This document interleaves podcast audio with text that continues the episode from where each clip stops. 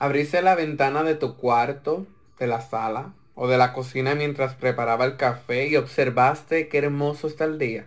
Agradece una vez más al Adón, al Señor, porque su misericordia te alcanzó y te permitió despertarte en el día de hoy. ¿Sabías que dentro de ti hay una rosa? Una rosa que tipifica hermosura, habilidad, carisma y entre otras cosas que una persona puede tener. Mi nombre es Brian Beníquez y usted está escuchando el podcast Voz de Dios en el Desierto. Un cierto hombre plantó una rosa y la regó fielmente y antes de que floreciera, la examinó.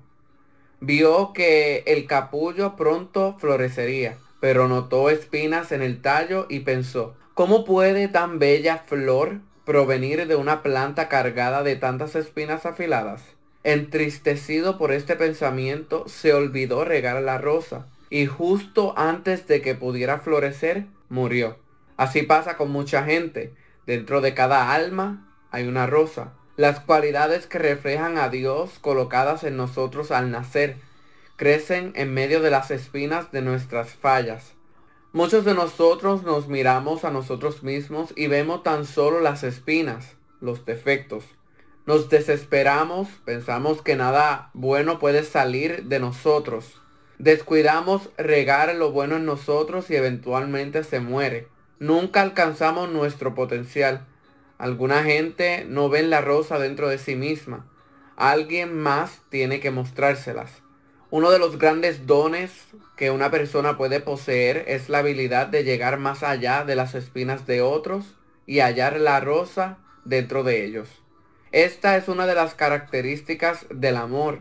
Mirar a una persona, conocer sus verdaderas fallas y aceptar a esa persona en nuestra vida, siempre reconociendo la nobleza en su alma. Ayudemos a otro a darse cuenta de que pueden superar sus fallas. Si les mostramos la rosa dentro de sí, ellos conquistarán sus espinas. Solo así florecerán muchas veces. Esta parábola de la rosa fue escrita por Umair, un estudiante universitario en Arabia Saudita.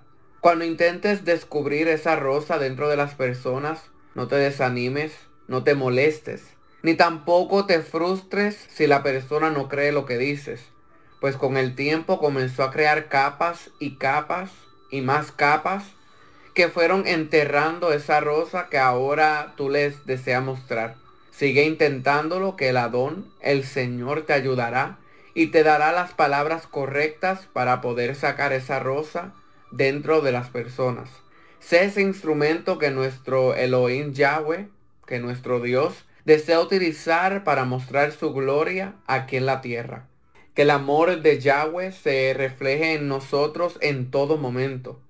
Deseo que su shalom, que su paz, te inunde y te dé las herramientas y estrategias para poder romper esas capas para llegar a la rosa.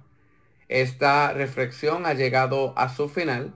Deseo que tengan un maravilloso y bendecido día. Yahweh Elohim los bendiga. Shalom.